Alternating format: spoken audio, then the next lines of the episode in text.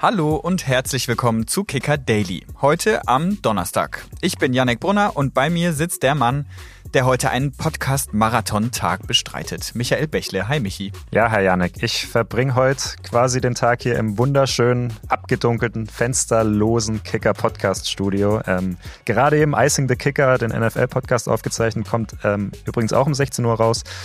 Ja, und jetzt geht's weiter. Ich freue mich. Ja, schön, dass du dabei bist. Wir sprechen heute über den vielleicht frustrierendsten Club Deutschlands, zumindest für seine Fans. Wir sprechen über den BVB. Dafür ist später unser Experte und Host-Kollege Matthias Dersch zugeschaltet. Vorher aber die News des Tages. Vamos. Der DFB hat eine neue Weichenstellung für die Frauennationalmannschaft vorgenommen. Nia Künzer wird neue Sportdirektorin Frauenfußball. Unser Kicker-Kollege Gunnar Meggers hatte schon vor zwei Wochen berichtet, dass sich diese Personalie anbahnt. Jetzt ist es also fix. Künzer wird den Posten ab 1. Januar übernehmen und soll dann die A-Nationalmannschaft und die U20 verantworten. Bei 1860 München wurde schon vorgestern am Dienstag der Trainer Maurizio Jacobacci entlassen. Die Löwen stehen derzeit in der dritten Liga nur auf Platz 15. Bis zur Winterpause macht den Job Interimstrainer Frank Schmöller. Jetzt wird ein neuer Name als möglicher Nachfolger gehandelt. Nach Kickerinformation ist Tobias Schweinsteiger Kandidat bei 1860. Ein Schweinsteiger in München, das würde ja zumindest ganz gut passen. Zuletzt war der Bruder von Bastian mit Osnabrück in die zweite Liga aufgestiegen, ist dort aber nach einem schlechten Saisonstart Mitte November entlassen worden. Ja, und für die letzten News reisen wir nach Südamerika, genauer gesagt nach Brasilien. Da war gestern Nacht nämlich das große Saisonfinale. Und Janek, wir haben uns gerade schon mal ein bisschen drüber unterhalten und festgestellt, da stecken doch einige Stories drin und auch einige interessante Personalien. Meister geworden ist nämlich heute Nacht Palmeiras mit dem zukünftigen Realjuwel Endrick. Der ist erst 17 und wechselt im Sommer 2024 nach Madrid.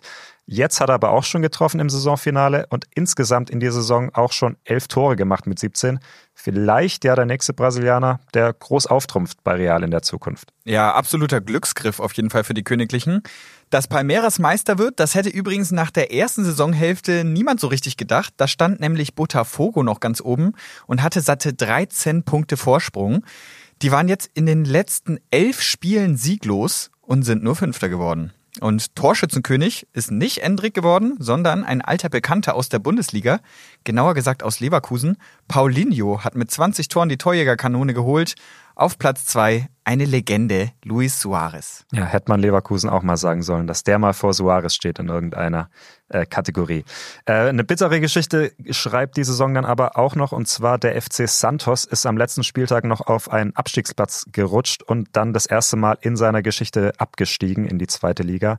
Bekannt ist der Club ja vor allem wegen Pelé und wegen Neymar, die beide aus der Talentschmiede von Santos stammen. Neymar selbst hat zum Abstieg seines Herzensclubs übrigens auch direkt Worte auf Social Media gefunden. Er schrieb, wir werden mit einem Lachen zurückkehren.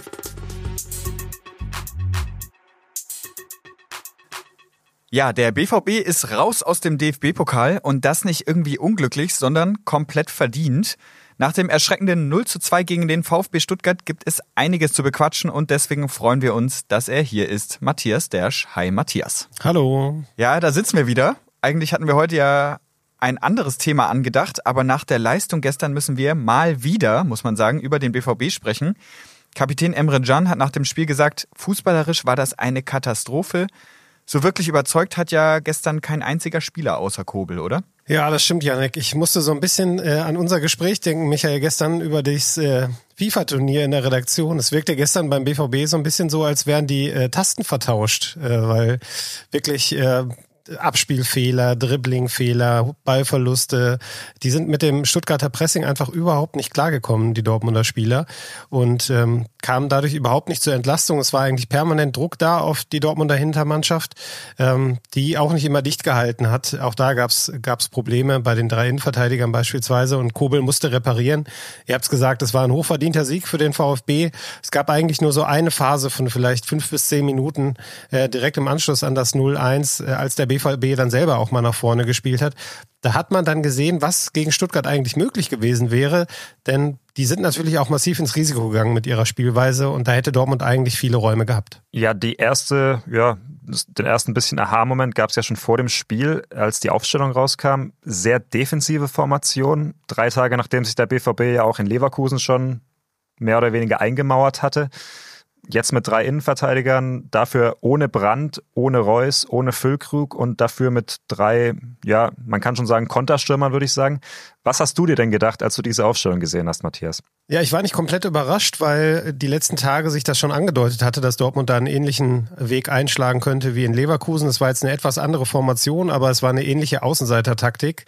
Ähm, man hat da wirklich vor allem hohe Priorität darauf gelegt, das eigene Tor stabil dicht zu bekommen und wollte dann so die Idee über die drei Schnellen, die du gerade angesprochen hast, Umschaltmomente kreieren und dann ja, dem VfB wehtun. Das hätte in der 20. Minute ja fast geklappt. Da gab es dann einmal einen gelungenen Angriff. Äh, Marcel Sabitzer hatte an die Latte geschossen. Das wäre dann fast wie in Leverkusen das 1 zu 0 gewesen. Aber solche Momente gab es eben kaum, weil eben auch keiner da war auf dem Feld, der den Ball dann mal sauber von der Abwehr in den Sturm hätte äh, buxieren können. Es wurden einfach viele lange Bälle geschlagen. Äh, man hat einfach gemerkt, das ist eine Aufstellung, ähm, da fehlen die Automatismen, da weiß äh, der Nebenmann nicht so recht, wohin geht der Pass jetzt. Das war sehr, sehr konfus, was da gespielt wurde.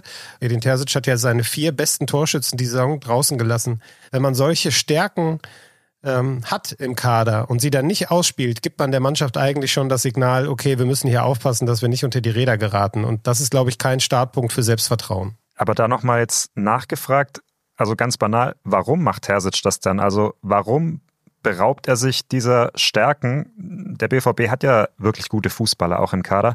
Sie treten wirklich gut auf in Mailand und jetzt treten sie zweimal mit einer Ausrichtung an, wo man denkt, sie hätten den deutlich schlechteren Kader als der Gegner. Ja, ich glaube, Terzic merkt natürlich, dass man da das Offensivspiel aktuell auch nicht so funktioniert, wie man sich das vielleicht vor der Saison erhofft hat. Ähm, man ist eine Mannschaft, die nicht mehr ganz so viele Tore schießt, die nicht mehr ganz so leicht vor des Gegners Tor kommt und die im Gegenzug aber immer mal wieder Angebote macht äh, dem Gegner. Und das war etwas, das ist in der vergangenen Saison dem BVB dann zum Verhängnis geworden. Da wollte man gegensteuern, da wollte man mehr defensive Stabilität. Ich glaube, man hat die Schraube jetzt zuletzt da ein bisschen zu sehr angezogen. Einfach um diese Wankelmöglichkeit, die da ist, die man nicht wegdiskutieren kann und die ein Stück weit auch unerklärlich ist, in den Griff zu bekommen. Was man aber jetzt eben durch diese Überdrehung dann geschafft hat oder erreicht hat, ist eigentlich genau das Gegenteil. Die Mannschaft war weder defensiv stabil, noch konnte sie in der Offensive die Stärken auf den Platz bringen. Ja, du sprichst diese Wankelmütigkeit an. Wir sprechen ja auch seit Wochen über dieses krasse Hin und Her, über diese schwankenden Leistungen. Hast du das Gefühl, dass es auch an der Mannschaft nagt? Weil man hat zwar Erfolgserlebnisse, aber die sind ja wenig wert, wenn drei Tage später wieder alles schlecht ist. Ja, das ist der Punkt. Äh, ich glaube, das nagt extrem an der Mannschaft, an den Verantwortlichen, an dem ganzen Verein. Man merkt das auch im Umfeld. Es ist eine hypernervöse Stimmung äh, rund um Dortmund seit dieser verpassten Meisterschaft. Und man muss dazu sagen, es war vorher ja schon nicht ruhig in Dortmund. Seit vielen, vielen Jahren, sag ich mal. Nicht seitdem ich über den BVB berichte, aber bestimmt schon fünf, sechs, sieben Jahre geht das jetzt so, dass der, mal, der BVB mal Hü und mal Hot spielt. Und man hat schon das Gefühl, dass jetzt diese verpasste Meisterschaft was ausgelöst hat im Umfeld, dass da einfach die Frusttoleranz niedriger geworden ist. Man ist schneller gereizt, der Trainer wird schneller ins Visier genommen, die Mannschaft wird schneller ins Visier genommen. Ähm, und das trägt natürlich einen Teil dazu bei. Auf der anderen Seite wurde aber eben auch in meinen Augen nicht genug getan aus dem Verein, um dagegen zu steuern. Es gab dann doch zu viel Unruhe. Es gab im Sommer äh, ja immer wieder Widersprüchlichkeiten, die, die sich aufgetan haben. Es gab Transfers, die gerade im Vergleich mit anderen Top-Teams nicht ganz so gut gegriffen haben, wie man sich das erhofft hat. Und das ist eine Gemengelage, die natürlich brandgefährlich ist für den BVB aktuell. Und ich glaube, der Club sehnt sich im Moment extrem nach Ruhe und ja, so ein Stück weit Normalität, Alltag. Ähm, aber in dieser Phase, wo alle drei Tage Duo-Die-Spiele anstehen, ist das, glaube ich, aktuell nicht zu schaffen. Matthias, ich finde, wir müssen nochmal über Edin Terzic sprechen. Du hast in deiner Videoanalyse in unserer Kicker-App gesagt, das war gestern desolat auf allen Ebenen, angefangen bei der Trainerleistung.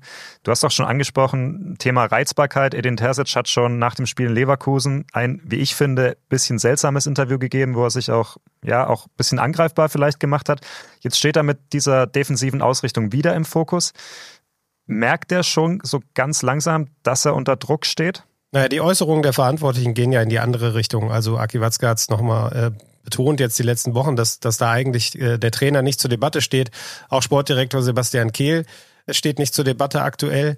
Was ich mit, der, mit den Worten in der Analyse meinte, war einfach nur, dass natürlich alle ihren Anteil daran haben, angefangen beim Trainer, der die Mannschaft so aufs Feld schickt, die Spieler, die es dann umsetzen müssen. Ähm, ich würde da aktuell kein Fingerpointing betreiben in dem Sinne, dass ich sagen würde, es ist der Trainer, es ist der Sportdirektor, es ist die Mannschaft. Es ist äh, eine Gemengelage, in der viele Parteien, glaube ich, äh, nicht alles richtig gemacht haben, wo einige Fehler zusammengekommen sind, die dann eben dazu geführt haben, dass der BVB aktuell in so einer unruhigen Phase ist. Wenn ich mich mal zurückerinnere, was hat den BVB damals unter Jürgen Klopp stark gemacht, ohne dass ich immer diese Quervergleiche ziehen möchte. Damals hatte man schon das Gefühl, dass der Verein eine Einheit ist. Und natürlich gab es da auch mal interne Querelen, wurde da auch mal intern diskutiert. Aber man stand eben nach außen ganz klar ja, dicht an dicht, äh, Mannschaft, Trainer, Verantwortliche. Ich glaube, da muss der BVB auch jetzt hin, da müssen sich alle Beteiligten drauf besinnen, denn sonst droht das Ganze kein gutes Ende zu nehmen für den BVB. Ja, zumal es ja jetzt am Wochenende äh, gegen Leipzig geht, auch kein ganz leichtes Spiel, wie wir wissen. Und wenn sie das verlieren sollten, wären es vier Punkte. Also der Anschluss wäre so langsam verloren an die Champions League Plätze aus im DFB-Pokal jetzt. Champions League Gruppenphase, muss man sagen, sehr gut gespielt in der, in der Hammergruppe. Aber ab wann wäre denn der Zeitpunkt gekommen, wenn der sportliche Aufschwung jetzt ausbleibt, an dem vielleicht doch der Trainer auch bei der Vereinsführung zur Debatte stehen könnte? Grundsätzlich steht die Champions League Qualifikation immer über allem bei Borussia Dortmund. Das äh, ist auch in dieser Saison der Fall. Allerdings bei vier Punkten Rückstand würde sich die Situation natürlich verschärfen. Es wäre auf der anderen Seite aber auch immer noch sehr früh in der Saison.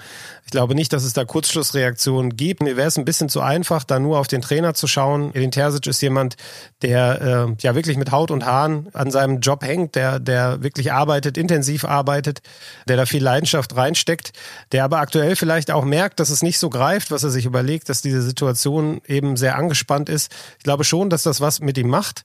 Aber Edin Terzic hat in der Vergangenheit auch schon häufiger bewiesen, dass er aus solchen Situationen, wo äh, der Verein gefühlt mit dem Rücken zur Wand steht, gestärkt wieder hervorgeht. Ähm, ich erinnere mich da an äh, seine Interimstätigkeit. Da hat der BVB eigentlich die Champions League Quali schon verpasst und dann hat er eine Aufholjagd gestartet. Vergangene Saison, auch wenn dann die Krönung ausblieb, äh, nach einer sehr schwachen Hinrunde ist der BVB fast noch Meister geworden. Also man sollte da, äh, glaube ich, die Konstellation nicht zu früh für gescheitert erklären. Da gibt's noch Möglichkeiten und äh, die Wankelmütigkeit des BVB, die geht ja eben manchmal auch in die andere Richtung. Also ich schließe für den Stand jetzt gar nicht aus, dass es gegen Leipzig eine positive Überraschung aus Dortmunder Sicht gibt. Wichtig ist nur, dass der Verein dann auch die richtigen Schlüsse daraus zieht aus diesen vergangenen Wochen und nicht hinterher sagt, es ist dann doch alles gut. Ja, wir sind gespannt, ob der BVB jetzt wieder eine 180-Grad-Wende macht und komplett dominant Leipzig schlägt. Das wäre jetzt auch eigentlich wieder an der Reihe und würde ganz gut ins Bild passen. Dir auf jeden Fall schon mal vielen Dank für die Einschätzung und einen schönen Feierabend. Ja, sehr gerne. Ciao.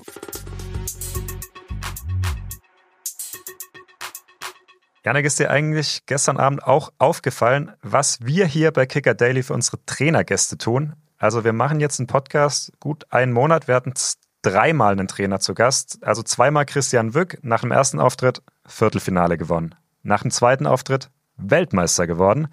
Jetzt war Rüdiger Ziel dabei und schafft mit Saarbrücken gestern Abend die nächste Überraschung gegen Frankfurt auch gewonnen. Ja, ich finde schon da, dass wir auch einen großen Anteil an ja. diesen Erfolgen haben. Wir sind quasi der offizielle Glücksbringer für die deutsche Trainerlandschaft. Ja, finde ich auch. Kann man so sagen. Ich würde sagen, Edin Terzic, Angebot steht, kommen Sie vorbei finanziell können wir uns bestimmt irgendwie einigen. ja. Was mich jetzt aber auch noch brennend interessiert, Matthias hat es auch schon gesagt und du hast es ja gestern auch groß angekündigt, dass du beim FIFA-Turnier im Verlag mitzockst. Jetzt natürlich die Frage, wie ist es gelaufen und noch wichtiger, woran hat es gelegen? ähm, glaube, ich habe vergessen. Also ja. keine, keine Ahnung, weiß gar nicht mehr. Wie, kennst du auch, Gedächtnis wird, Gedächtnis, Gedächtnis wird schlechter, wird schlechter mit ja. der Zeit. Das, puh, was gestern war, ist lang her. Nee, ist lang her, keine Ahnung. Ja. Also ich bin ja froh, wenn ich meine Termine auf die Reihe kriege, ähm, denn ich muss ja auch wissen, morgen werde ich wieder hier sitzen, ähm, dann mit Caro zusammen. Äh, vielleicht stelle ich mir hier ins Studio noch eine kleine Kommode oder einen kleinen Adventskalender, wenn ich mir jetzt sowieso schon den nächsten Podcast wieder aufnehme. Ähm, also wir hören uns morgen. Caro und ich sind dann für euch da. Bis morgen. Macht's gut. Ciao, ciao. Kicker Daily ist eine Produktion des Kicker in Zusammenarbeit mit ACB Stories. Redaktionsschluss für diese Folge war 14 Uhr. Abonniert den Podcast, um keine neue Folge zu verpassen.